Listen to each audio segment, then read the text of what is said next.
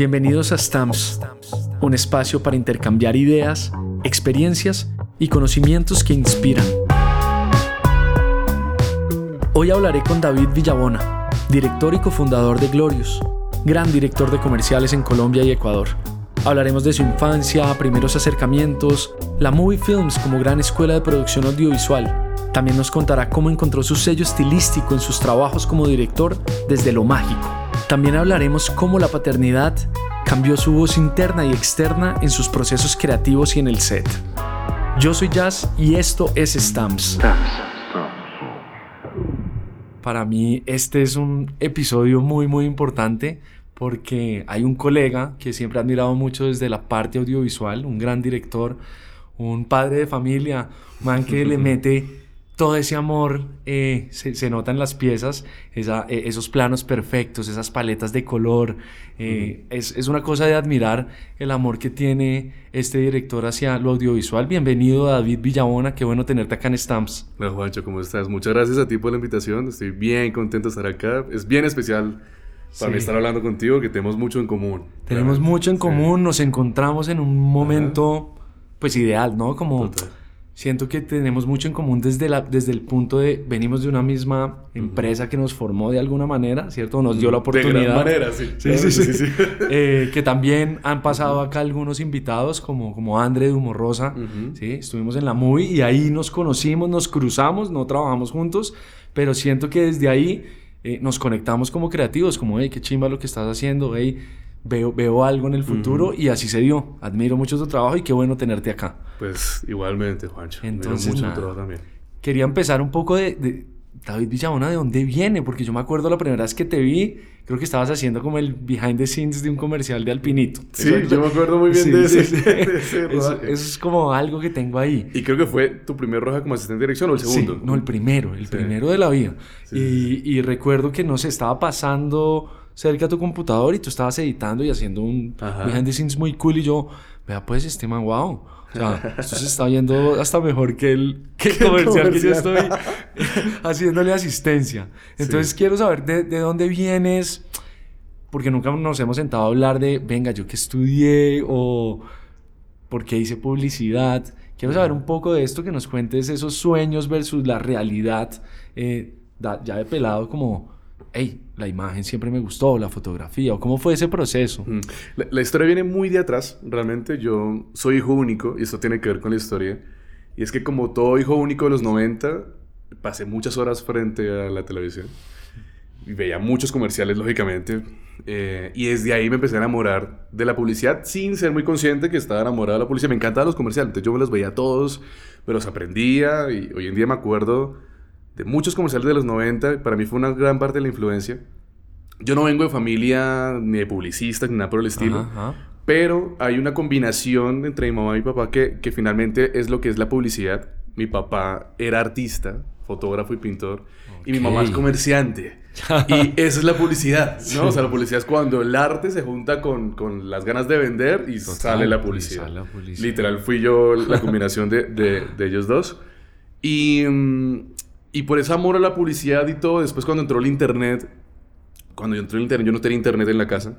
Entonces yo pasaba muchas horas en café internet viendo comerciales. O sea, mientras todos estaban en Latin Chat en esa época, yo estaba... pero había una fijación. O sea, no, estamos hablando de, no estamos hablando de cine, videoclips, estamos hablando de comerciales. De comerciales. O sea, yo tenía muy claro desde muy pequeño que quería hacer comerciales. no soy, digamos, como el, el típico director que que quiso hacer cine y entonces haciendo publicidad para poder subsistir o lo que sea, que hay mucho de eso. Ajá. Yo quería hacer comerciales y lo tenía clarísimo. O sea, estaba muy enamorado de la publicidad, de todo el cine argentino de la época, que eran los que mandaban la parada, todavía bastante. Eh, y pasaba muchas horas viendo, viendo, viendo, y ahí me enamoré. Tenía muy claro que quería hacer publicidad y estudié publicidad un semestre y medio. Okay. Y en la mitad del segundo semestre dije, no, sí quiero hacer publicidad, pero no lo quiero hacer desde el punto de vista de un creativo, sino desde el punto de vista del realizador. gráfico, sino del sí, Entonces, ahí me cambié de una vez a medios en el poli y estudié la carrera, no sé qué, y tenía súper claro que quería dirigir, siempre dirigí, era como que lo que siempre hacía en los proyectos, yo era el director, ta, ta, ta.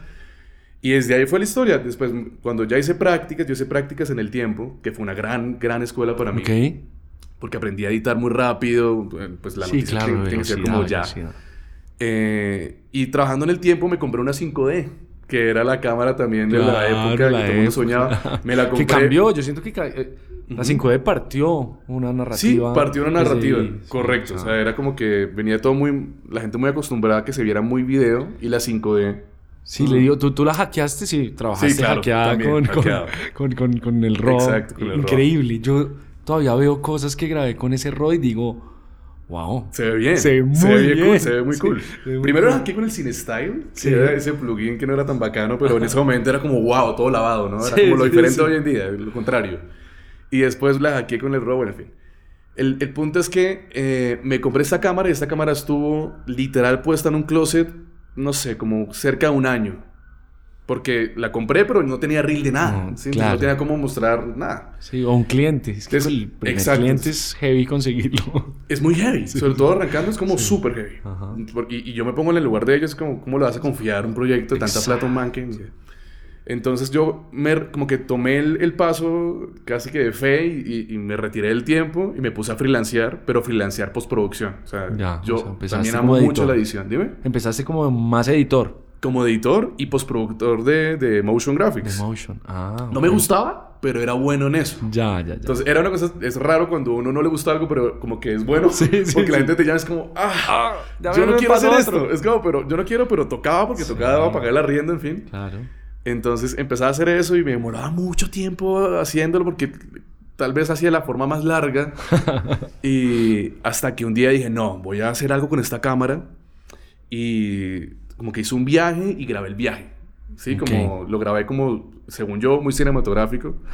y le puse una música cinematográfica y no sé qué. Y en ese momento eso no era tan, como tan común. Sí, sí, sí. Y me acuerdo que paralelamente empecé a freelancear en la Movie, que es la empresa de donde venimos nosotros. Y, y el plan era, bueno, ok, voy a hacer este video. El plan era muy claro lo voy a poner en el computador al lado, voy a hacer el bobo, voy a poner el, como el thumbnail, el, el pic principal, y voy a esperar que un director pase y vea. o sea, yo como que yo me armé como el video en la cabeza del plan y pasó tal cual. Entonces yo estaba editándole a, Oscar, que es un gran amigo también, director también de la movie, que ya no de la movie, pero en ese momento sí. Y él vio y dijo, oiga, ¿eso qué es? Yo, ah, esto. Ah, ah, ah, ah. Ay, lo dejé, perdón. Ah, sí. Entonces le no, un video que hice y tal. Y como haciéndome el bowl, y play. Y, y el man, uff, está increíble esa vaina, no sé qué. Y yo, Dios mío, que se lo muestra el flaco, que el flaco era el dueño de la, empresa. Es.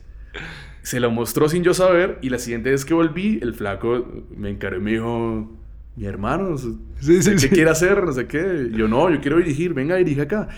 Y en ese momento, Dani Zambrano, que era un amigo de la universidad, eh, estaba recién llegado de Inglaterra y dijimos, pues hagamos una dupla. Ajá, ajá. Y empecé haciendo dupla. Pero paralela a esa dupla, yo era realizador con la 5D. Entonces hacía videos muy pequeños, de muy bajo presupuesto, donde yo hacía cámara, video, eh, perdón, sonido, edición, todo, lo hacía yo. Color, todo. Eh, motion graphics, todo. y, y, además estaba dirigiendo con Dani.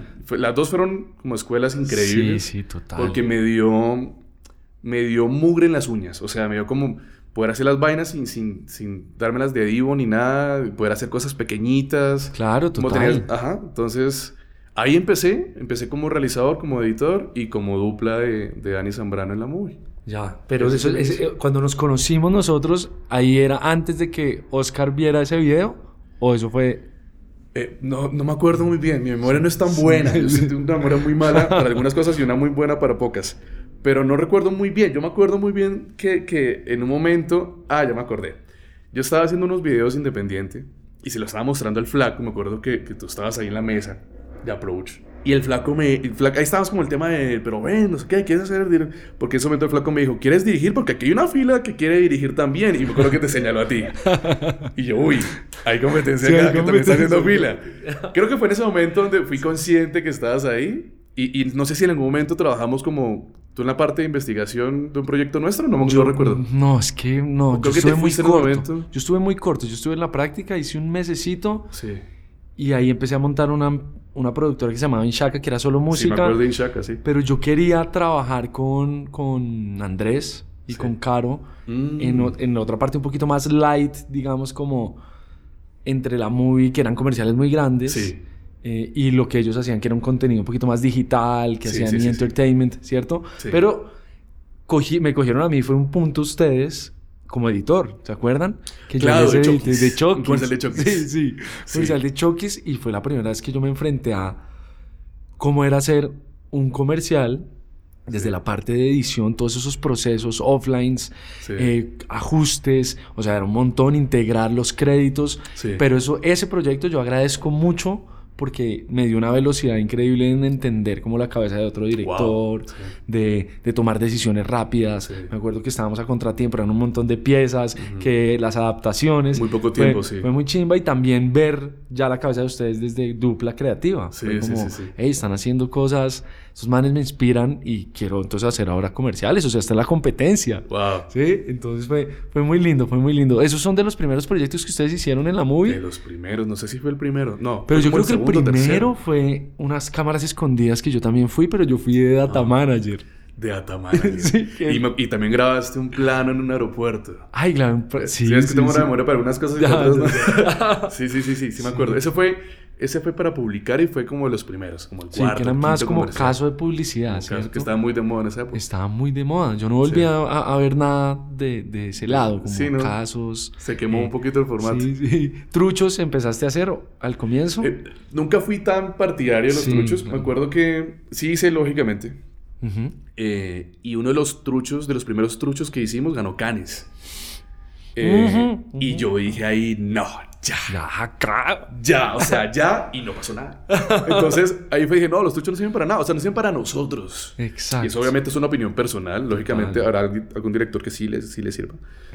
Yo sentí que, que a mí no me, no me estaba sirviendo para nada hacer truchos. Sí, Porque total. fueron canes, canes de oro y no pasó nada. O sea, Sí. El cambio creativo, lógicamente, sí creció. Sí, Eso es, para como ellos, es para la creo. agencia, es muy de la agencia. Es muy, y, y creo que sirve más como para que.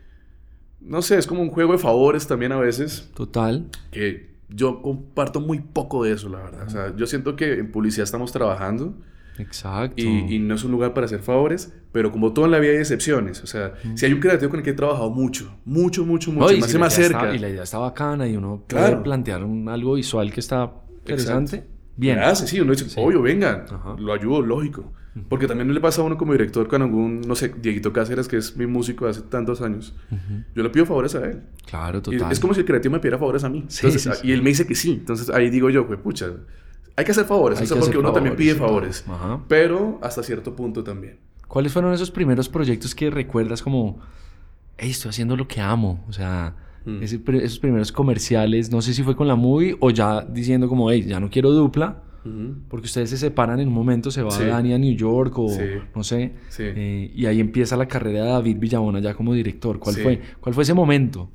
Eh, uf, sí, creo que hay dos proyectos que tienen que ver con eso. El uno es justamente un trucho. Uno que hicimos para um, Procolombia o algo así. En eso, Procolombia no se llama Procolombia, se llama... Bueno, no sé. Para Procolombia. Sí. Y ese fue el primer comercial que, que me quedó bien. O sea, porque obviamente todo lo anterior era como, no sé, muy, muy novato y no quedaban tan bonitas las cosas. Yo, según yo sí, pero ahora viéndolo no. pero ese me acuerdo muy bien la sensación. Estábamos editándolo con Dani justamente, después de haberlo filmado. Y fue, pusimos el primer plano y le pusimos la música al inicio y le dimos play en Final Cut y fue como, uff, este comercial va a quedar increíble. O sea, fue como, esto Qué sí va a quedar increíble. O sea, fue la- en un segundo nos dimos cuenta que el comercial que teníamos ahí editando iba a ser pro. Qué bien. Eh, y al muy poco tiempo, casi paralelamente, nos salió un comercial también como dupla para Falabella con Paulina Vega. Creo que ese fue el punto de inflexión. Claro. O sea, ahí fue, y ese nos quedó bien también. Y fue como, uff, pero ya estamos haciendo cosas un poquito más bacanas. O sea, que están quedando un poquito más chéveres. Y como paralelamente yo era realizador, ese, ese camello ser realizador se empezó a crecer mucho. Claro. Y hubo un momento en que yo coticé con mi empresa que tenía paralela y con la movie. Es decir, me llamaron por mi empresa Claro.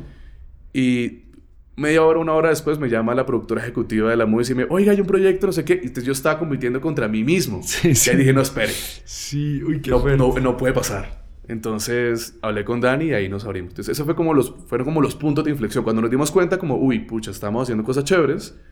De pronto ya es momento, o ya hay nivel como para que cada uno se Sí, abra. Total. Y pasó ese tema de que compitiendo contra. contra ¿Y pero vos te quedaste ya como David Villabona en la movie o, Eh, o Chao Movie? no, yo me fui de la movie. Como me arriesgué una vez más con mi empresa propia. Y empecé a dirigir cositas ya más grandes, proyectos más grandes, ya con las productoras más pro, no sé qué. Igual contra los directores pequeños de esas productoras sí, pro, Sí, ¿no? sí, Eh, sí. La nueva me, ola. Me fui. O sea, era La- la lo, sí, nueva lo que hoy en día, Sí, sí, sí, literalmente. Los que hoy en día están, están grandes, en ese momento éramos todos pequeños. Sí, ese fue como el momento. Me, me abrí, después volví a la movie, que también fue necesario, fue necesario, perdón. Siento yo haber vuelto y aprendí un montón ya como director solo. Claro. Y me volví a abrir después.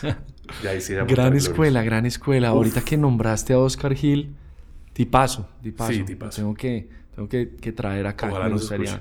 Ojalá escuchando. Me, me gustaría traer un par de personajes que, que estuvieron ahí en el camino y nos impulsaron y creyeron de alguna manera, ¿no? Fue como eh, ver un poco, me acuerdo que ellos veían también cosas que yo tenía ahí como de videoclips raros que yo hacía en la universidad Sí. y Oscar dijo, hey, qué chimba, o sea, y creyó en mí, y Sí. creyó en la edición y Sí. me enseñaron color, me acuerdo que me enseñó mucho Felipe, Felipe me enseñó color, me dio un cursito ahí de, Wow. De. Da Vinci y me dijo, tírate esto cuando tengas ahí tiempo que no estemos haciendo approach. Sí. Me gusta mucho de tu, de tu lado, es que no estuviste, no estuviste en mesa creativa No. como algunos, ¿no? Estabas Sí. era ya filmando. Sí, Sí, ya grabando, ya muy a como la guerra. tirado al agua y nada. Sí, tirado al agua. ¿Cómo era ese proceso en la universidad? ¿Rodar un montón cosas con los amigos, buscar marcas para hacer publicidad o solo los ejercicios visuales que, que Yo creo que fue muy solo también el tema. Eh, creo que siempre fui muy, muy cusumbo solo, la verdad. O sea, hubiese querido tener un parche como el que tuviste tú en, en la sabana, de, de varios y todos pilos. Yo siento que no di con una muy buena generación, tal vez como que había mucho vago en esa, en esa generación. Entonces yo, yo también era muy vago, la verdad. Pero, pero como que empecé a hacer cosas solo. Me acuerdo que en, en un momento un profesor me dijo, oye, ¿quiere ir a tomar fotos a semana? Y yo, obvio. Entonces yo te- en ese momento tenía una Nikon de 80, me acuerdo. Ajá. Y me fui con la Nikon y yo, yo amé todo lo de medios. O sea, yo amaba fotografía, video, sonido, todo. Entonces para mí fue como, hacía cosas solito, ¿sí? Y, Sí. y en los momentos libres en, la, en, el, en el cupo donde vivía, después en el apartamento donde vivía, hacía ediciones solo, como que era muy solo, muy, muy solo. O sea, lógicamente tenía amigos, ¿sí? Pero, pero lo que aprendí, lo aprendí muy solo. Y después por eso creo que fui realizador, porque era como Claro. que estaba acostumbrado a estar solo. Sí, sí, sí.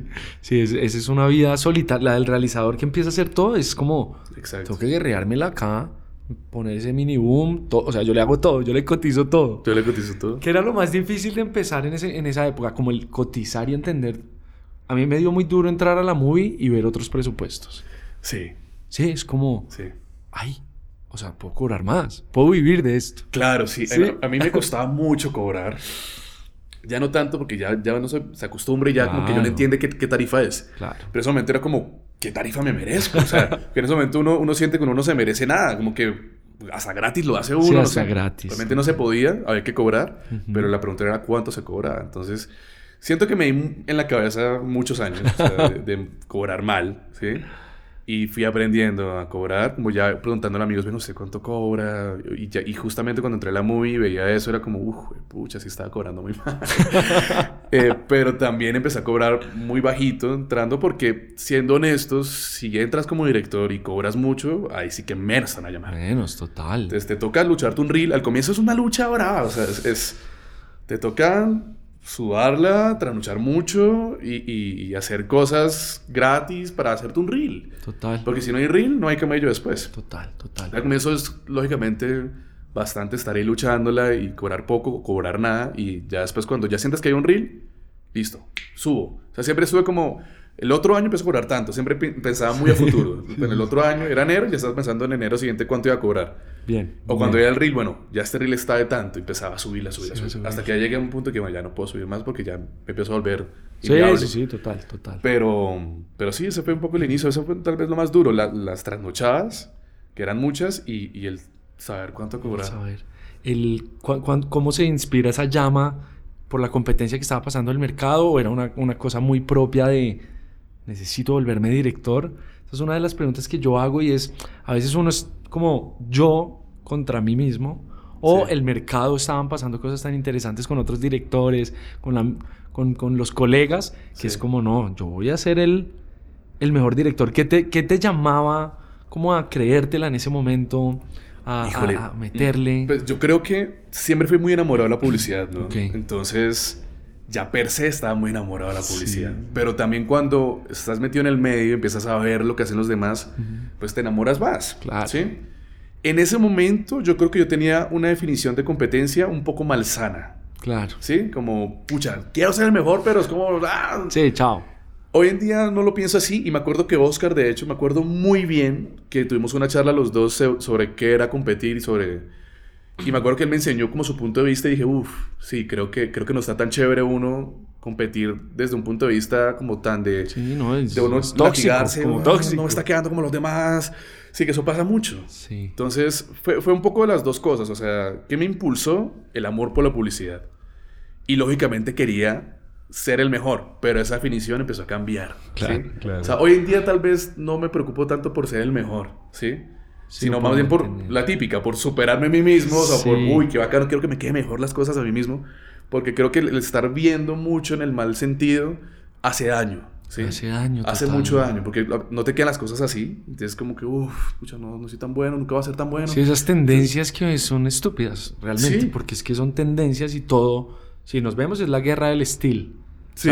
Vemos Instagram y es la guerra del. Es como, wow, wow, wow. Y bueno, los estilos son hermosos, pero creo que encontrar una identidad y, a eso voy ahorita y es, tú la, tú la tienes muy clara. O sea, uno ve un fit tuyo y es, hay un fit, perdón, tuyo y, y, se siente que es un trabajo de David Villabona. O sea, se siente el ADN. ¿sí? Como hay una paleta, hay un, como una visión también desde la cámara, desde donde la pones. También siento que los proyectos ya los clientes te llaman por el lenguaje que usas, eh, no sé si es por el tipo de producto. Quiero empezar a indagar un poquito más allá. Cómo llegaste a eso, porque es que hay un amor increíble hacia la publicidad y se siente en las piezas, se siente cada plano trabajado.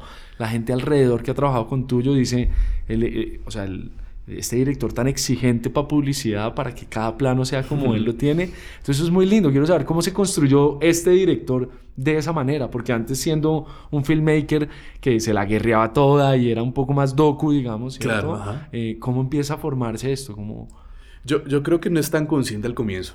Al comienzo yo no estaba como muy pendiente de cuál va a ser mi estilo, sino era como ejecutor.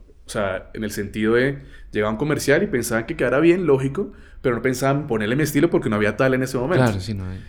Creo que eso se empieza a dar solo y, y, termina convergiendo con lo que realmente a mí me llamó la atención del audiovisual y es la parte mágica. Que mm. yo no era tan consciente en ese momento que eso estaba ahí adentro. O sea, de nuevo vuelvo atrás, de niño frente al televisor, viendo Nickelodeon, Cartoon Network. Yo amaba eso. Y después cuando fui director no era tan consciente que eso estaba dentro de mí en las referencias. Entonces, al comienzo no me, no me llama para cosas así, pero cuando entra el primer proyecto que tiene que ver con algo mágico, es como ¡pum! O sea, estalla. Sí, estalla una eh, cosa. Estalla lo que estaba ahí adentro. Es como, uff, la pasión que había multiplicada por tres, o sea, o por mil, no sé. Y ahí empieza, claro, cuando, cuando se nota esa pasión, las cosas quedan bien claro. y te vuelven a llamar. Entonces, creo que uno no es tan consciente de que hay un estilo. Hoy en día a veces miro el feed y digo, pues así se parece todo un poco en estilo. Y también creo que con eso hay que tener cuidado. sí, o sea, porque la línea es delgada entre, uy, tiene un estilo, a todo le queda igual. A todo le queda igual, sí. Sí, es como, la línea es súper delgadita.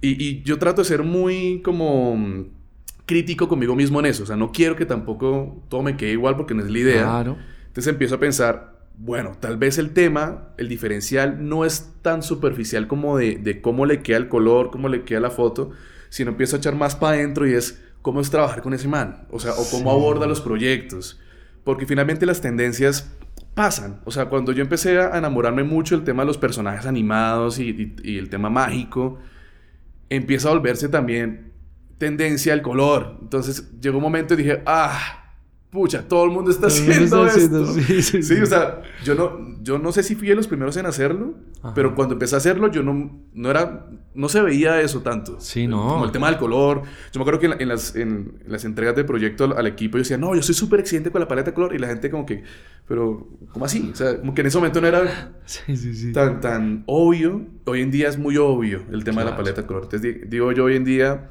no quiero que eso me defina, únicamente eso me defina. Sí, total porque eso va a pasar, ¿sí? El, el, otro año, entonces tal vez la tendencia es de saturar otra vez todo y entonces el director que sea todo colorido, chao. Chao. entonces tiene que haber una cosa de identidad mucho más de fondo, de cómo abordas los proyectos, qué tan apasionado eres, qué tan bacano es trabajar con ese man. No, y los temas, total, o sea, lo que digo, lo que veo en, en tu feed es todo es un poco mágico, todo hace parte. Eso sí, definitivamente. Sí, eso, eso se siente full.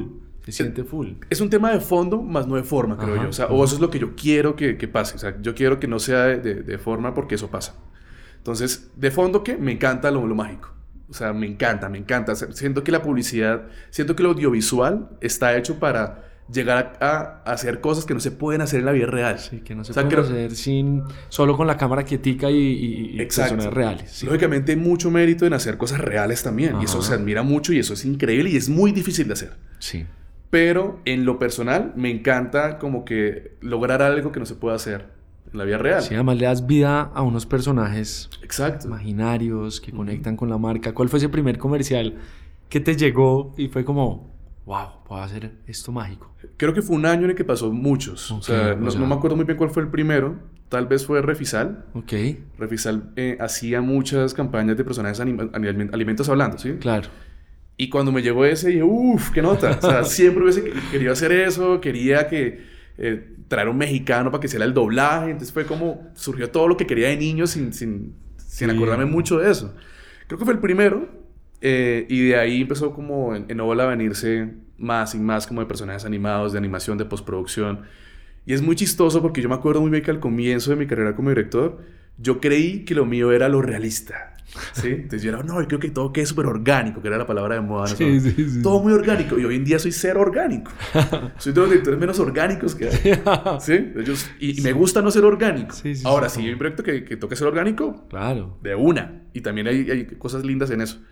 Pero me apasiona mucho lo no orgánico. Sí, como El, y, y, el ultra detalle. Sí tampoco soy muy consciente de eso, pero en, en, el pasar del tiempo me di cuenta que definitivamente te quedan mejor las cosas entre más detalle tengas. Sí. O sea, entre más vayas a lo minucio. hay una silla, listo, ¿cómo es la silla?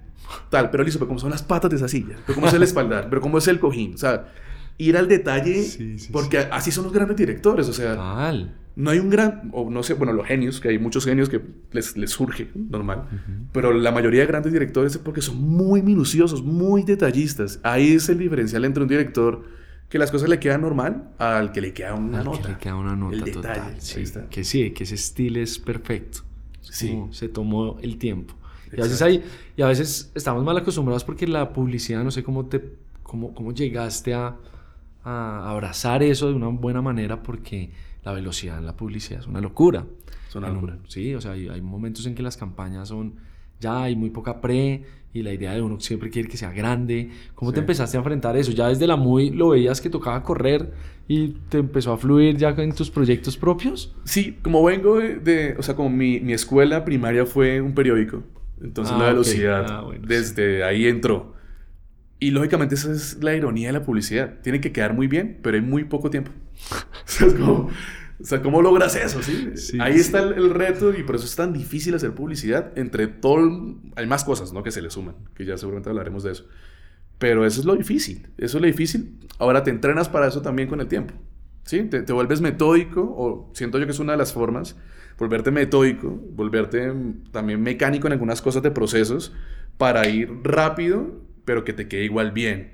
Sí, total. Y si amas lo que haces y si estás metido en, tu salsa, también te fluye. Entonces, como que todo ayuda a que sea rápido, ¿sí? sí, total. ¿Cuáles fueron esos primeros retos? ¿Buscar equipo? ¿Como consolidar un equipo? ¿Cuál fue tu primera ejecutiva?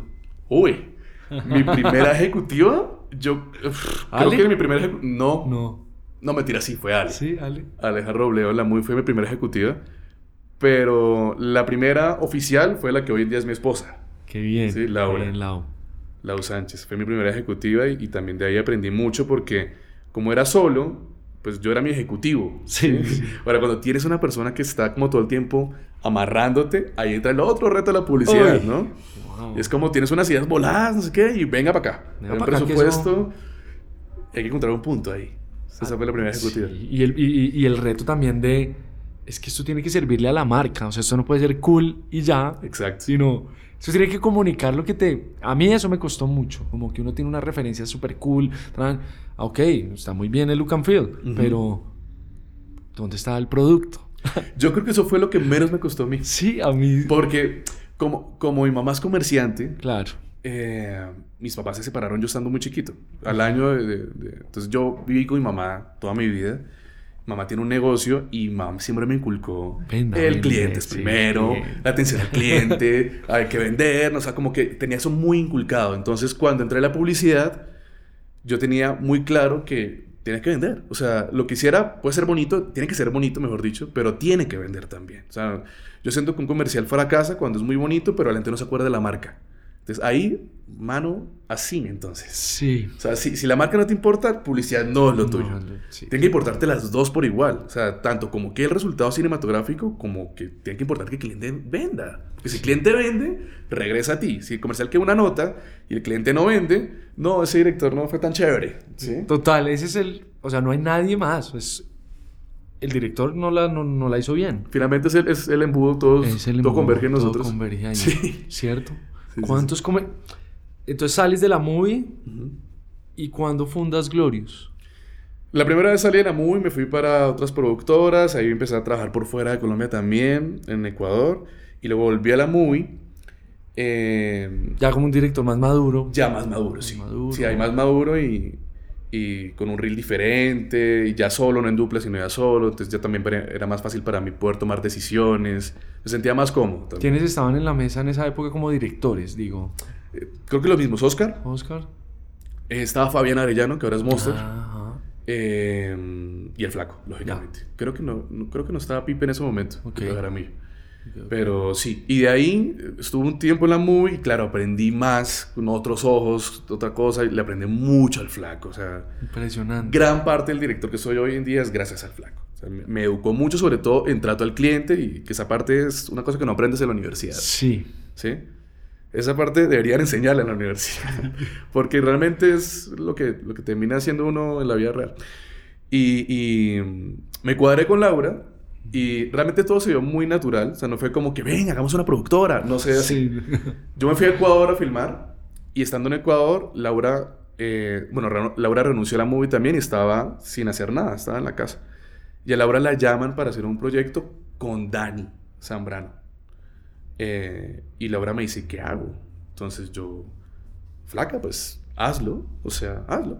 si, estás, si estás sin trabajo, hazlo. O sea, no, no le vi problema y tocaba hacerlo bajo un nombre, como una factura. Entonces, como que bueno, pues buscamos un nombre. Entonces está Glorious, está, nos encantó de entrada, listo, tun, tun, tun. Y ahí empezamos a hacer Glorious de una forma también muy natural. O sea, natural. Sin pensarlo mucho al comienzo, se empezó a dar solito. Y nos empezamos a enamorar paralelamente de nuestra empresa. O sea, ya andando a la empresa, nos empezamos a enamorar de la empresa. Ya. No, al, no al revés. Ya, ya, ya. Y, y ahí empezó Glorious a crecer. Empezó, sí. empezó. Y ya con un con un viaje muy fuerte por agencias, ¿no? Porque es que eso también es difícil, o sea, entrar a una agencia me parece uno de los procesos que más miedo le da a las nuevas productoras. Yo creo que es la parte más difícil, la verdad. Más difícil. Entrar es súper difícil, súper, súper difícil y yo creo que a menos que tengas un socio que haya sido como man súper influyente en, las agencias, es, es muy complicado entrar. Entonces, yo creo que la forma o la forma que para nosotros es la que debería ser dentro de nuestro contexto es ocúpate por hacer las cosas bien y los clientes van a llegar. Total. O sea, total. ¿Se va a demorar? Tal vez sí se va a demorar. ¿sí? O sea, tal vez el camino más rápido es tener un man re socialité, ir a todas las fiestas de las agencias y seguramente es la parte más rápida, no sé, porque tampoco la he vivido. Pero la que es más efectiva, la que sí o sí pasa es si haces bien las vainas, Total. Te, llega, te llega el trabajo como sea, te termina llegando. La gente empieza a hablar de ti y te empieza a llegar trabajo. Ese lobby, ese lobby también que uno tenía que hacer estos viajes por las... Sacar las reuniones con los creativos, empezar a conocer qué marcas tiene cada agencia, cuáles son esos equipos creativos. A mí me costaba mucho eso, como que buscar quiénes eran los que estaban mandando la parada en cada o, que tuvieran esas ideas que yo quería ejecutar, ¿no? Como que hay, hay, hay, una marca que siempre me gustó mucho que era Ponimalta. Sí. Yo decía, ¿cómo le llegó a Ponimalta? Estos manes de plan no están haciendo Ponimalta. Y es una nota, Es una nota, como que es más loquita. Entonces busque y, y hacíamos con Jaime una cosa muy loca y es, los creativos van a estar en tal bar, vamos a tomarnos algo allá y uy, me lo encuentro. sí, sí, sí, sí. hicimos como unos seis meses así. Un montón de fiesta, de, de caer, de, una, una, locura que uno se cansa y eso es un momento ya después como, uff, ya ahora el equipo ya se fueron, ya los directores creativos migraron a otros lados o se fueron del país. Y cada año estar pensando en hacer eso, yo decía, no, no, no, no. O sea, tener que volver otra vez a los bares, pues como que ya uno madura. Igual a mí me gusta como la noche, la fiesta, pero ya tener que hacer otra vez esa labor es muy heavy. Sí, Ustedes son un poquito más tranquis, ¿no? Como con la. Sí, mucho más. Mucho más tranquis. No rumbiamos. Eh, nos gusta bailar, pero no rumbiamos. Entonces también creo que tiene que ver mucho con la persona. ¿Cómo es la persona? Porque yo creo que a mí no me fluiría hacer eso. lo haría re mal, seguro. Sí, sí, sí, Seguro me emborracharía la segunda copa y ese man, ¿qué le pasa? Papelón. Exacto, sí, pero creo que cada quien tiene su forma de ser y a cada quien le da, le da estrategias diferentes su propia cabeza. Bien, bien, bien. Eh, la mía no fue así. pero sí he visto que funcionan otras personas. definitivamente depende de la persona. Depende de la personalidad. Que es agotador ese, ese lado, sí también, por lo que dices, ¿sí? Porque el creativo se va y entonces ahora entra otro y, uy, toca otra vez hacer eso con el nuevo creativo. Con el otro, toda la vuelta. Eh, Glorious entonces empieza a formarse naturalmente, orgánicamente, eh, y el amor de ustedes también como pareja empieza como a, crecer y eso atrae, siento que unos proyectos y empieza a atraer eh, los tipos de proyectos mágicos. yo, yo, empecé a ver cosas como, tú eres uno de los directores como que más ha hecho la alquería los últimos años, ¿cierto? Sí. ¿Cómo es ¿Cómo entró eso ahí? O sea, fue el director creativo que conectó directamente contigo, todo el equipo. O sea, yo quiero entender un poquito eso para las personas que nos escuchan, que están en la universidad o que hasta ahora están entrando. No entienden mucho esos procesos, no entienden que a veces es sencillamente un muy buen trabajo en dupla con el director creativo y, ya eso construye un montón de cosas hacia la marca. Eh, porque a veces no es solo hacer las cosas bien por, por, por la campaña, sino entender la marca hacia dónde va y como, hey, a final de año, ¿qué, qué están planteando ustedes? Porque eso creo que le va a apoyar un montón a la marca, no es, no es como, no sé, Falabella pasó mucho que varios de nosotros dirigimos eso un montón, creo que estaba Pinilla, Castillo, vos, yo, hicimos un montón de Falabella, que estaba bien, pero siento que no estaba como unificado. ¿Sí? Sí. Cada uno quería proponer una cosa súper cool. Sí. Y, era como, ah, esto está súper cool, pero no se sentía unificado. Y siento que la alquería ha logrado eso, por lo menos en, lo que yo he visto. Sí. Pues yo creo que alquería llegó en el momento preciso de mi vida y yo llegué en el momento preciso de ellos. Porque Alquería siempre ha tenido como ese lema de, magia, ¿sí? Y en ese momento, sinceramente, o yo al menos, no le veía tanta magia a la marca. O sea, había magia, había una vaquita madrina, que eso ya lo hace mágico, sí, o sí. Pero todo el resto, si sacas a la vaca, no era mágico. Todo era muy blanco, seguramente por la relación con la leche. Claro. Pero todo era muy plano, no, no había mucha magia ahí realmente. Y como me pasó que justo en ese año me empezaron a salir esos proyectos mágicos, y yo dije, uff, esto es lo que me encanta. O sea, un momento pensé que me gustaba otra cosa, pero dije, esto es lo que me encanta. Entonces, cuando llegó el primer proyecto de alquería, yo dije, este es el cliente perfecto para mí. Entonces, fue como con mucha pasión ese primer approach, me lo gané y desde ahí creo que no he perdido ningún proyecto con ningún approach con alquería. Entonces, también pasa que, que, es como que nos encontramos. O sea, el hambre y las ganas de comer, ¿no? la comida y las ganas de comer. No sé. Nos encontramos los dos y hicimos match. O sea, esa marca y, nosotros, y yo como director. Yo, yo, estuve en, yo estuve en dos approaches y no, yo no, pues que no te pude ganar. no pude ganar. ¿Verdad? Sí. Yo venía pensando, ahorita que venía en el carro, pensaba, yo nunca le he ganado un proyecto a Andrés. No, no era en alquería, en alquería, claro. Según yo, nunca te había ganado un proyecto. Sí, no, alquería. Sí, no, eh, ¿cuál, ¿Cuál es la agencia de alquería? Grey. Grey, sí, sí, sí, Cuando tratamos de entrar ahí con, con Rino, sí. Eh, estuve en Alquería 1 y en otro de Alquería mm. y yo sabía que vos estabas y yo no, no. Pues, o sea, además que, que, ese no es mi lenguaje tampoco, pero decía, hey, qué chimba intentar esto, como incomodarme un poco para ver cómo es mi visión de este tipo de Pero, pero de, te va muy bien incomodarte, Juancho. Sí. Sí, te va muy bien incomodarte porque siempre pensaba de ti que eres un director muy bueno para todo lo, lo, street, lo callejero y que se sienta cochino pero cinematográfico. Y lo último que has hecho, que lo último no, algunas cosas que has hecho últimamente, que es más cosmético, te va súper bien también ese estilo. Para mí fue como, wow, este man también es bueno en eso. Y lo disfruto, lo disfruto. Sí. Sí, sí es un poquito más lento porque a mí me gusta, mi personalidad antes era más punk. Claro, más sí, como más punky y hacer manifestos como cascados. Ajá. Pero estos últimos que han llegado a la oportunidad de hagamos algo más cosmético, pensemos muy bien que en este plano se resuelva sí. Todo de alguna manera. Me gusta hacer es muy poquitos planos. Sí. Trato. Sí. Eh, porque lo otro era una locura, o sea, vengo también de ser un poquito más realizador por el rap y por lo que hacía con la cámara. Claro. Pero sí, es muy hermoso como incomodarse porque de ahí vienen como unos nuevos lenguajes, ¿no? sí, incomodarse es, muy bacano. Ay, esto porque me está quedando bien, tengo que prestarle atención. Exacto. ¿Cierto? Porque a veces uno asume que se las sabe todas o que realmente esto no conecta y en un proyecto uno aprende mucho. Sí, sí, sí. ¿Cuál fue ese proyecto tuyo que más aprendiste, que más amaste. Yo siempre hablo del, del dolor de cabeza y el, y el sueño. El sueño. Yo tengo los dos en un solo proyecto. Sí, sí, sí. Y lo tengo clarísimo. Pepsi. Hice una serie para Pepsi que fue tan sueño como dolor de cabeza. Fue las dos cosas en un solo proyecto. Era una serie... Eh, es que era demasiado complicado. Yo no sé, hoy, si hoy en día me llegara eso, yo no sé si lo aceptaría siquiera. Era una serie que tocaba filmar en vivo, eh, interactiva, con un montón de actores de renombre eh, era una serie como de comedia. Era de ah, comedia. Sí, sí. Eran ocho capítulos y cada capítulo duraba como media hora. Tenía un montón de retos porque tocaba enlazar todas las plataformas de esa época. Instagram, Facebook. Bueno, Instagram no estaba tan fuerte como hoy en día. Tinder incluso. Hizo parte de, de, uno de los capítulos que fue súper gracioso. Ese proyecto fue muy difícil. Pero lejos el proyecto más difícil de mi vida y también lejos el que más aprendí. Por lo mismo difícil.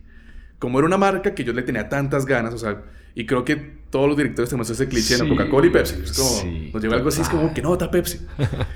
y era como un sueño trabajar para ellos, pero fue muy difícil. Tocaba hacer unos libretos y me acuerdo que eh, pensé en unas libretistas al comienzo, no funcionaron, metí otro libretista, funcionó a medias, después terminé yo haciendo los libretos. Oh. Eso le sumó un grado de dificultad más grande todavía a toda la vaina. Me acuerdo muy bien que por decir algo, en un día estábamos filmando el capítulo, que se, estábamos ensayando el capítulo que se filmaba en la tarde, y estaba yo frente a los creativos escribiendo el libreto, ellos no saben que yo estaba escribiendo el libreto. O sea, yo estaba escribiendo el libreto del, capítulo 5. Y los creativos me decían, perdón porque... Perdón por cómo manejé las cosas en esa época, pero ¿cómo va el libreto? Yo, bien, el libretista ya lo tiene hecho. Yo lo estaba haciendo en ese momento. Porque me tocó echar al libretista porque no le estaba pegando. Ya, ya, ya. Entonces fue, fue muy caótico. ¿Y de 30 minutos cada capítulo? No, fue tenaz. fue, El primer capítulo se cayó el internet. O sea, todo fue como muy caótico. En el capítulo 5 más o menos yo me torcí. Es decir, me dio tanto estrés que eh, en la parte de las cinturas me quedó como una C. No. Y fue tenaz. Digo, Cuellar, que era el DP, me inyectó en el rodaje, me inyectó, no sé cómo se llama esa medicina para relajante. No, fue, fue todo tenaz. Esto fue como, o sea, fue tan terrible que cuando acabó el proyecto, la ejecutiva abrió una botella de champaña y era todo el mundo feliz porque se acabó el proyecto. Yo no sabía si era por, por, la felicidad del logro o por la felicidad de ya. fue muy bacano, aprendí mucho. O sea, la verdad es que, aunque hubo estrés, no fue un proyecto maluco. Es raro decirlo, pero realmente no. Creo que el estrés era muy mío. O sea, yo estaba muy estresado porque estaba muy preocupado que saliera todo bien. El proyecto estaba, estaba fluyendo bien, eh, pero sí aprendí mucho. Me imagino larguísimo. Pues. No, fue un mes, fue un mes yo únicamente con eso. Okay. Y con, estaban los, los actores de Betty la Fea, habían como dos o tres actores de Betty la Fea. O sea, era gente muy tensa en esa época. Estaba Pepe Sánchez. Fue el último proyecto que firmó Pepe Sánchez en su vida. Se murió a los dos meses. Y, o sea, como que yo estar al lado de Pepe Sánchez, y era como Dios, yo tenía 23, 24 años. Y yo dirigiendo a Pepe Sánchez y era como... O sea, él me decía, pero quiere que haga eso. Y yo, no, señor, lo que usted quiera. lo que usted quiera. Sí, fue, fue, muy, muy chévere. La verdad fue muy bonito. Aprendí muchísimo en ese proyecto. Y ahí me imagino que ahí uno se la empieza a creer ya como director, ¿no? O sea, ahí... Eso es muy importante, creérsela. Sí. Como... Y encontrar esa voz en el set eh, eso es uno de los retos también muy fuertes, ¿no? Porque empieza uno a, enfrentarse a marcas grandes, a creativos muy importantes. De la nada tienes influenciadores, actores, o gente muy... Y, uno se mira y dice, oiga, tengo 25, no sé, 26. Sí. Eh, esto, esto me está llegando. O sea, si no lo agarro, me hundo. ¿sí? Quizás en ese proyecto uno podría salir corriendo. sí, o sea, yo he tenido rodajes en donde me siento me siento como, como hasta un poquito triste en un momento. Es como, ay, porque estoy bajoneado si estoy haciendo lo que me gusta. Que es una chimba de trabajo. Que es una chimba de trabajo, pero es como un conflicto ahí muy... Son 10 minuticos que tengo un conflicto conmigo. Es como, no, bro, estamos bien, estamos bien, vamos a respirar. Me ha pasado. ¿Cierto? Sí. Este año me pasó con un proyecto. Hace mucho no me pasaba, me pasó un proyecto que a las 9 de la mañana yo ya me quería ir para la casa. y ahí dije, no, no, espere. O sea, no espere porque tal cual me pasó. Y no, esto es una chimba, nada, para adelante. O sea, y como que fue una terapia ahí personal. Una terapia y personal. ya estaba bien. Sí, sí, sí. sí a, mí me pasó que, no, a mí me pasó que en el almuerzo dije, ¿y si me voy? ¿Qué, pasaría? ¿Qué pasaría? Claro. No, no, no, ¿cómo así, Juan Andrés? O sea, esto sería el fin de la carrera. Claro, literal. Porque es que esto, ¿quién lo hace? Estaremos hablando de Venezuela, ¿no? ¿Quién sí, sí, Pero, pero, pero me, me contaban en las historias de, de, vieja escuela que los directores de foto a veces se iban. A mí eso no, eso no me cabe en la cabeza. Pues yo creo que pasaba mucho como si hoy en día se fuese eh, la celebridad. Si, hoy en día la celebridad, la gente no dice, ah, que se vaya. Van y la buscan y la convencen, venga, vuelva. Si hoy en día se va el DP, mano, llama al siguiente. Llama al siguiente, sí, sí. Y ya está. Pero sí, es porque antes eran, eran muy pocos y eran unas celebridades. Tanto la celebridad del set como el director y el DP. Eran celebridades todos. ¿Tuviste referentes más chiquito como de directores? O sea, ¿vos ya sabías que el flaco Jaramillo existía? No sabía de él, pero tengo muy claro su reel de los 90. Ya. Tengo súper claro lo que hacía. tengo súper claro el comercial de Felipe Cortés de Bancolombia del carro con la canción... Ah, bueno, se me olvidó ahorita la canción que es como cubana, que la canta la Cruz también. Tenía muy, muy, muy claro los proyectos, pero no sabía los nombres de los directores. Ya. Yo vengo de Barranca Bermeja y nada más alejado del mundo que Barranca No tenía ni idea de qué calor. Eran. Qué calor. pero, pero cuando ya conocí al flaco, dije, uff, yo quiero manejar el set como lo maneja este man. ¿Sí? Hoy en día, claro, también ya, o sea, ya, ya entra mi propio criterio ahí. O sea, ya no, no soy un calco del flaco, pues. Claro. Pero en ese momento sí era como, uff, me encanta ese man, cómo habla en el set y ta, ta. Entonces sí, tenía muy claro los proyectos, no los directores, pero ya después los conocí y los empecé a imitar un poquito al comienzo y creo que eso está bien. Creo que cuando uno arranca, imitar está bien. Creo que hace parte de, uno empezar a descubrirse. Uno empieza a imitar y en ese proceso empiezas a entender qué no te gusta de lo que estás imitando o que te gusta y empiezas a abandonar cosas, a quedarte con otras y a adquirir lo que está en tu esencia. No sé por qué estoy hablando de esto, pero bueno. sí, sí, sí. sí no, yo, yo, también cogí muchas cosas del flaco, de Oscar, desde la parte creativa, de cómo se escribe.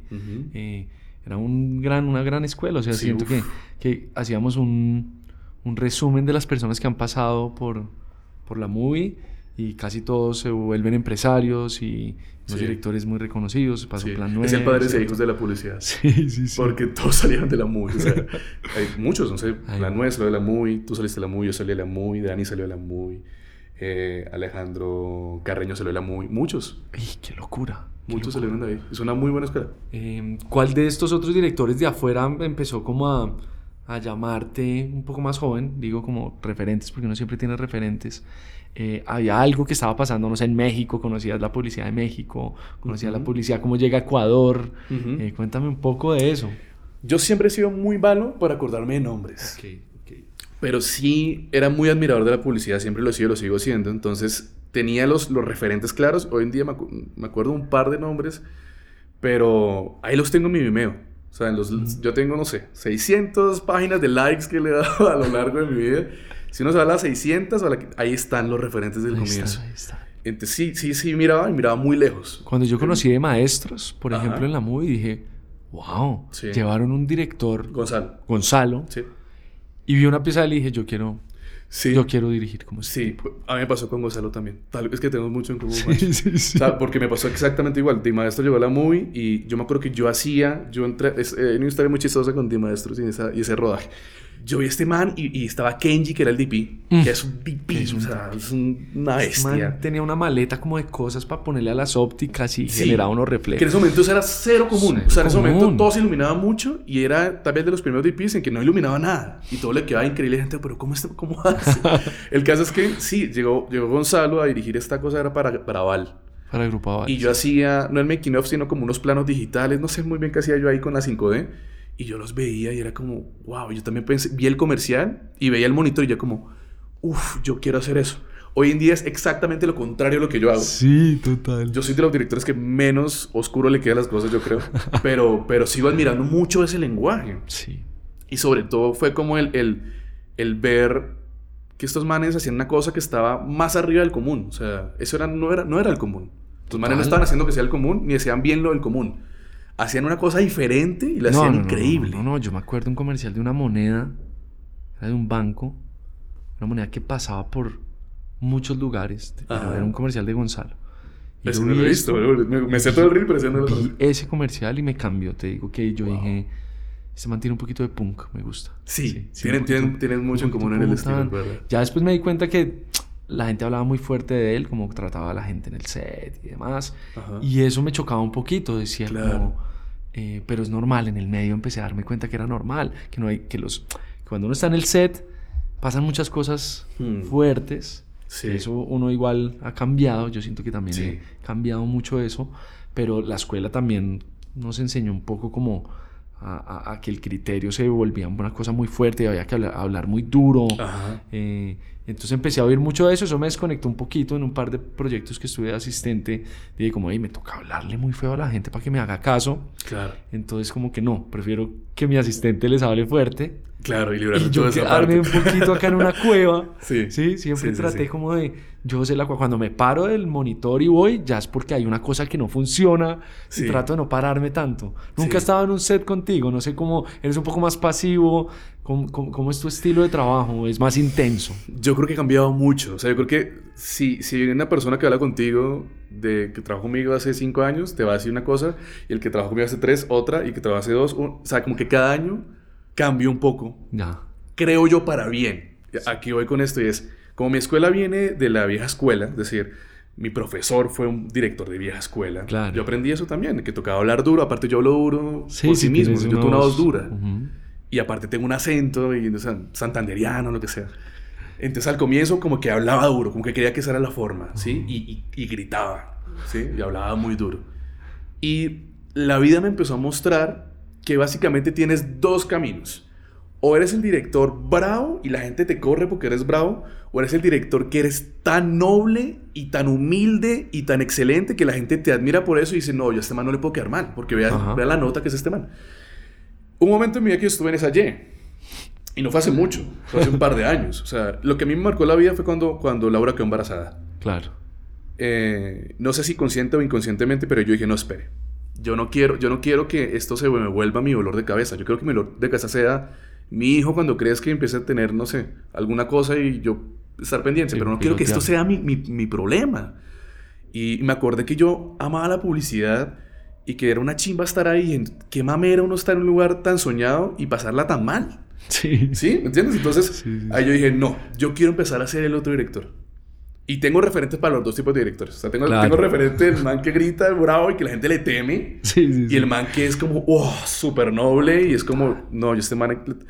Mi ejemplo para eso es Felipe Jaramillo, por ejemplo. Sí, total. Pipe es un man que es muy tranquilo, es muy buena persona, es excelente lo que hace y uno le daría pena quedarle mal a Pipe. Sí, total, total. O sea, pena, pena quedarle mal. O sea, entonces ya no es un miedo, sino es como que no le puedo fallar a este man.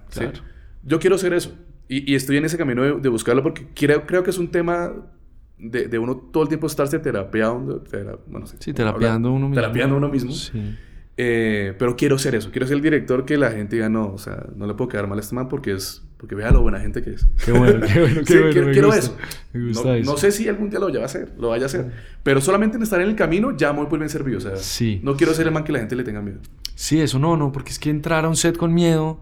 Sí, que el miedo bloquea, el miedo entorpece. Uy, total. ¿Cuáles cuál eran tus primeros miedos en esos grandes rodajes? Pues yo creo que el más, el más general es que me quedara mal. Ya. ¿Sí? Y que no volvieran a llamar. Porque la publicidad es cruel con eso. Cruel, total. ¿Sí? La publicidad es de one shot. One shot. Todo el tiempo es one shot. Si te queda mal ese, así te has hecho 50 comerciales divinos con esa marca. El último te quedó horrible o lo que sea. Y uff, no, no quedó tan chévere, no lo llamemos. Entonces es cruel. Entonces, hoy en día ya aprendí a lidiar con eso y, y, y ya como que creo que logro que eso no me entorpezca, ¿sí? El camino. Pero en ese momento, al inicio, sí lo hacía. Entonces, era, la voz de todo el tiempo ahí. Uy, si le queda mal, de lo vetan, ¿sí? Sí, sí. Lo vetan, que es la palabra horrible en este medio. No, y, ver el primer off. A mí, a mí ahí es donde me da un poquito de ansiedad. Cuando llega el link para ver. Porque una cosa, a veces uno sale con unos estilos súper cool. Ey, lo hicimos súper bien, todo.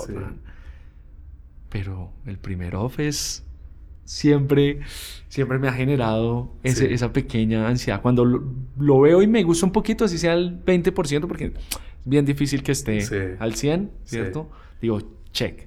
Pero hay veces que le llega a uno una cosa que uno dice, man, yo grabé ¿Qué hice? ¿Qué hice? ¿Qué hice? ¿Qué hice? Pero nada, hay herramientas y creo que tú tienes también una visión desde la edición, editaste mucho. Y es una herramienta hermosa. Uf, sí, te salva la vida. Vamos a darle la vuelta. Uno está ahí y uno, bueno, que eso lo puedo salvar, ta, ta, ta, ta, ta, como que uno empieza a editar y saber, ok, ya me calmo, lo puedo salvar en edición. Lo puedo salvar, exacto, exacto, tírame. Hay unas cosas que trato de soltar hace mucho y es, pido mucho los proxies y, y, empiezo a hacer mi edición al mismo tiempo que el editor. Sí. Por tener, pero es una cosa de inseguridad que he tenido que ir soltando. Como que necesito tener mi as bajo la manga por si esto no funciona tengo mi edición. a mí me sirve mucho pedir stills. Sí, sí, sí. Yo pido stills porque yo necesito enamorarme de lo que estoy filmando. Claro. Para mí es clave eso. Y, necesito ver que lo que estoy haciendo está quedando bien. Sí, no, no, eso, que eso es lo que yo más. Ya están los stills. Exacto, como, venga, uy, se una nota, pum, me enamoro más, me animo más, ta, ta, ta. Eso es clave, ¿no? Enamorarse de lo que uno está haciendo en ese momento. ¿Tú ya has filmado en. ya, ya has filmado en Fílmico? No, nunca rodé en fílmico y creo que no va a pasar ya.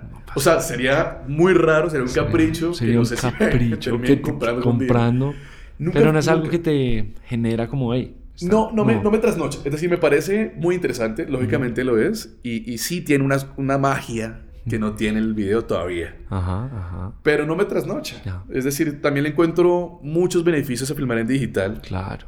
y siendo muy sincero, tiene mucho más beneficios digital que fílmico. Muchísimo más. Más allá del tema romántico, que uff, fílmico y que se note y que solamente lo notas tú a veces. Los demás para ah, ¿qué, qué nota quedó el grano que le pusieron en color? No, es que lo filmé No, es que pues, el nicho de nosotros es el que sabe que qué lindo el fílmico, pero una persona del común que ve el comercial. Sí. Pues. Sí, no, lo nota. No, no lo nota. Me, me quedé pensando en la pregunta anterior del primer corte. Porque me quedé pensando porque me acuerdo que esa inseguridad para mí entró en el segundo, en el segundo comercial, no en el primero. Porque en el primero yo estaba tan feliz de estar filmando que yo no era consciente que me estaba quedando feo.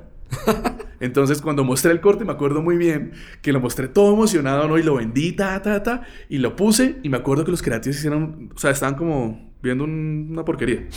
Y yo era, pues, estos manes, porque están viendo, este, o sea, que nota comercial. Aparte, comercial era un, era un ratón animado, o sea, si me pongo a ver ese comercial, tiene que ver mucho conmigo. Pero en ese momento no era consciente. Y, y fui consciente que me quedó feo meses después yo, no filmaba todos los meses, ¿no? Filmaba cada mes, cada, no sé, cuatro meses, cada cinco meses filmaba. Y un amigo director me dijo, venga, si el reel, no sé qué, pero bueno, tiene que esconder este que hizo porque sí, es el hijo feo. me dijo así, y yo, ¿Sí? y yo, sí. ¿Qué? Y, y, lo vi y dije, hijo de pucha, sí quedó feo. y el man me dijo, no, es que vea, se le fueron, era un, un, papá que está con una niña y salió un ratoncito Pérez y me dijo, vea, es que pusieron unos, unos acetas de como de contabilidad en, y este man no es, un, no es un contador, es un arquitecto. Y yo, voy así. Y ahí dije, de pucha, o sea, ni siquiera me di cuenta que, o sea, tenía tan poco detalle en esa época que para mí era un bloque ganó la emoción, ganó, la emoción. Sí, ganó, la, emoción. completamente ganó la emoción. Sí. Y entonces después de ahí fue como, uff, espere, no voy a quedar feo ni sí, no, Y ahí ya empezó la inseguridad. Sí, sí, fue muy chistoso. Sí, yo siempre le digo una, a, una, a una productora amiga que que me dice, no, pero, o sea, hay, poquita plata para esto, o sea, como que le preocupa un montón. Yo le digo, mira, no va a quedar feo. O sea, yo sé que ya a mí ya no me va a quedar feo, que pena ser tan egocéntrico, pero eh, ya no me va a quedar feo. Eso, lo importante es contar bien la vuelta. Ese va a ser el reto. Claro. Pero feo, ya no queda. Sí, O sea, si no queda feo, vayas. Claro. No, no haga esto. Claro. Sí, eso es lo que yo más trato como de salvarle y de decirle a la gente, venga, estética, o sea, man, usted tiene que quedar hermoso. Sí. Y, nos, y ya todos sabemos cómo, cómo, hacer, cómo lograr que quede hermoso. Sí. Ahora, ¿cómo hacemos para contarlo bien? Que fluya, que la gente se ría.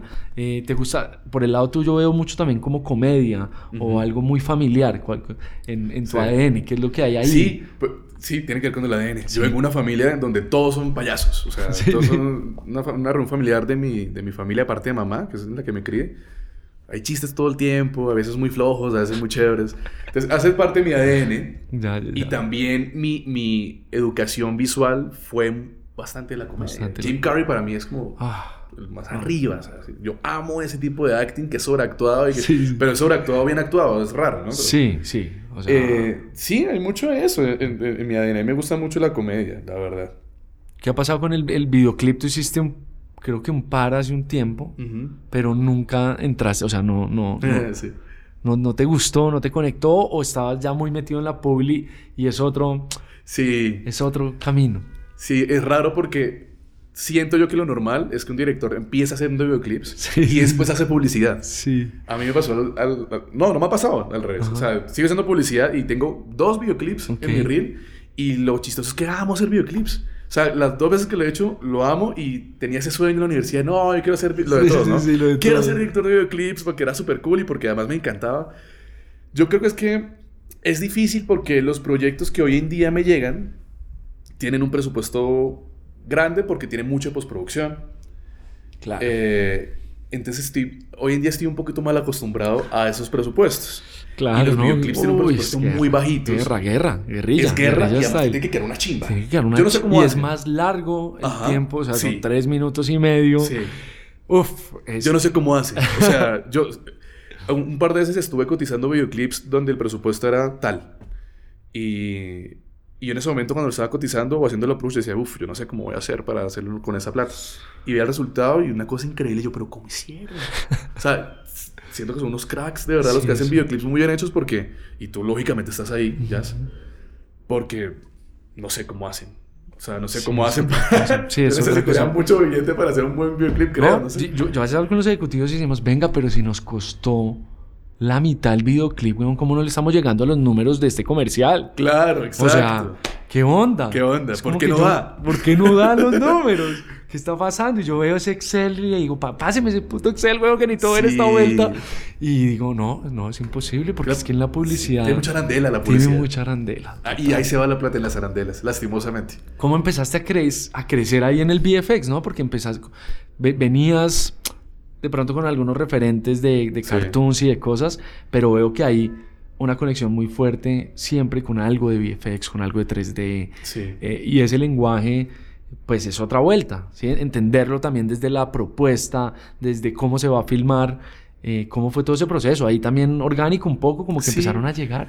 Sí, empezaron a llegar, porque lo mágico se relaciona mucho con, con, con, la postproducción, y al comienzo yo hacía proyectos mágicos que no tenían postproducción, ya. pero eran mágicos. Entonces cuando ya empezó a entrar lo mágico más postproducción, también se dio natural. Es decir, yo no soy un director, aunque hago mucha postproducción, no sé el lenguaje técnico de la postproducción lo iba aprendiendo a poquitos, preguntando, venga, ¿eso cómo se llama? Ah, ok. Claro.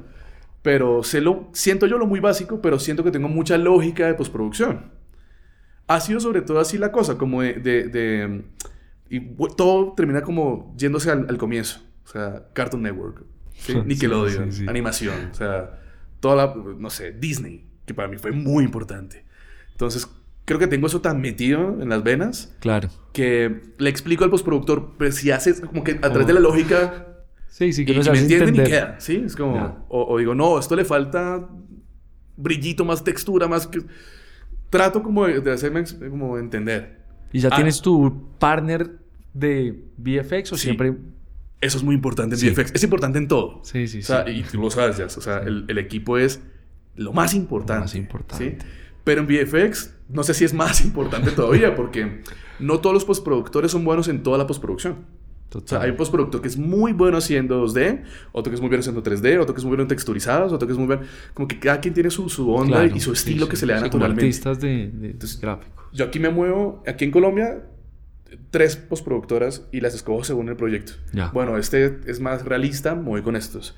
esto es más mágico, no sé qué tal, con este, este es más las dos cosas, estos, como que los tengo sectorizados. Ya. Y afuera, en Colombia, eh, afuera de Colombia intento lo mismo, como encontrar el partner, pero es súper importante. Y he visto, he visto, por ejemplo, desde la dirección de foto que trabajas mucho con un director de foto. También, yo me caso mucho con el equipo. Qué, qué bueno. Sí, porque es que... Mucho, Es que no hay que explicar tanto. Ya es como con una mirada, sabemos ¿Es por ahí o no es por ahí? Eh, yo creo que eso es igual como todo es personal. Personal, total. En mi caso, es muy importante tener mi equipo de confianza. Porque más allá del tema del resultado, también para mí es muy importante el, el clima del set. Uf, uf. ¿Sí? Yo este odio los DPs o los directores de arte que son neuras y que gritan porque yo fui así. yo no quiero volver a ser así. Es un reflejo de uno como... ¡Ay! Claro, yo no quiero, no quiero que se me salga esa parte. ¿sí? Entonces, intento rodearme de gente tranquila. O sea, lógicamente tranquila, pero que se muevan. Porque ahí está el tranquilo que es como, man, le falta... Sí, te falta Sí, te falta que te muevas. No, eh, está el tranquilo que simplemente entiende que eso no es el fin del mundo y está trabajando. Me gusta, entonces por eso me caso tanto con, con la gente y porque la forma en como yo lo veo, yo lo veo de una forma muy mecánica, la dirección. Entonces yo lo veo como si fuera una tabla de Excel. Yo siento que yo no soy así en mi vida normal, pero en eso sí lo soy. O sea, es como el proyecto tiene magia más postproducción, eh, igual a este IP, igual a este. Es como que como un cuadrito, ¿sí? Un cuadrito. Como un Tetris, más bien. Entonces, por eso me cuesta mucho. Y me han barrado porque me encantaría ser un director que se aventure a, conocer nuevos IPs y nuevos directores de arte, pero me cuesta porque si ya me siento bien con este y sé que se me hace resultado y, aparte el, clima del set es perfecto, no me quiero aventurar a un mal proyecto porque sé que un mal proyecto es tenaz. A mí, me, a mí me cuesta ese videoclip porque hablábamos de esto, de la velocidad y en un día de rodaje tener que... Ya ahora me da miedo probar de alguna manera, pues es como miedo no, sino... Sí, prefiero estar más cómodo claro. con los DPs que me conocen y que podemos irnos a la guerra. Eh, pero en publicidad sí, sí, sí se da la oportunidad como de, no sé, de explorar. Lo que tú dices con el equipo de postproducción. Trabajo con cuatro directores de foto y esos hacen parte de ese universo de jazz que, que, ya lo entienden también y que no es algo nuevo, porque si uno ya se siente cómodo, como para qué incomodarse, ¿no? O sea, como, a ver, me siento como rodando con él y, y funciona y, y, hay una buena onda, ¿por qué no llamarlo al siguiente proyecto, ¿cierto? Como que hay, hay tipos de directores que sí, cada proyecto quieren probar nuevo equipo y les encanta la, adrenalina. Sí. La adrenalina. sí, sí, sí. Quiero dormir tranqui. Sí, tal cual. Sí, yo, yo, no sé si a un nuevo director de foto lo puedo llamar a las 2 de la mañana cuando esté en un colapso mental. Sí, total. De marica, ¿cómo hago esto? Sí, puede que... Oye, se pidió esto en el... No, no, pedí, pídalo. Pídalo. Sí, que lo maten a uno.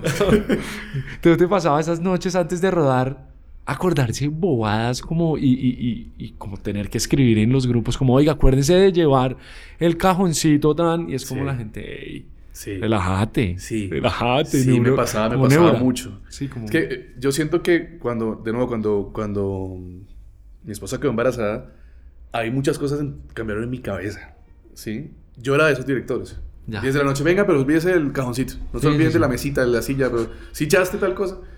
Y ahí pensé, es lo peor que uno puede hacer, porque primero de todo, ya el camión está cerrado. Sí, no estás confiando. Lo que estás haciendo es poner, azararlos, ¿sí?